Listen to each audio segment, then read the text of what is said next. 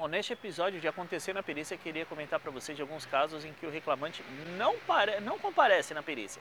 Uh, eu já participei de alguns casos assim, tanto como perito quanto como assistente. Podem ser geradas diversas situações, né?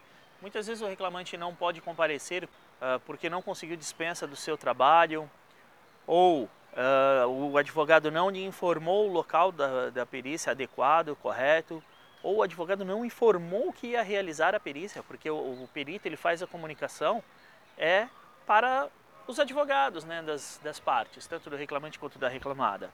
Nunca é benéfico para o processo quando o reclamante não consegue comparecer na perícia. Por que não é benéfico? Primeiro, que sempre fica a dúvida sobre as atividades realizadas realmente, porque o perito ele vai somente escutar uma parte, vai somente escutar a reclamada. E se o laudo for desfavorável ao reclamante, com certeza o advogado do reclamante vai pedir a realização de uma nova perícia, porque só foi levado em consideração as informações prestadas por uma parte, ok? Então, é sempre prudente esperar um pouquinho, né? Quando vai começar a perícia, o reclamante ainda não chegou, se o perito se propor a isso, se predispor a isso, esperar ali 5, 10 minutos para começar a perícia.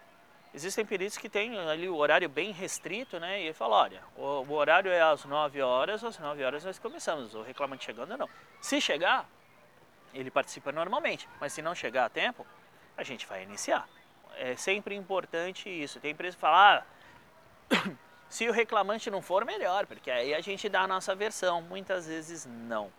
Muitas vezes é pior, porque o perito ele vai ressaltar de que o reclamante não foi, foi prestado, né, é, levado em consideração as informações prestadas pela empresa. Há uma grande chance do juiz deferir aí uma realização de uma nova perícia. Você tem um custo novamente da, da, da perícia, das, das pessoas participarem, às vezes o assistente é de uma localidade mais distante. É sempre bom que estejam todos ali para realmente elucidar tudo e não ficar nada pendente que possa ser contestado judicialmente depois. E o perito ele também pode se negar a fazer a perícia.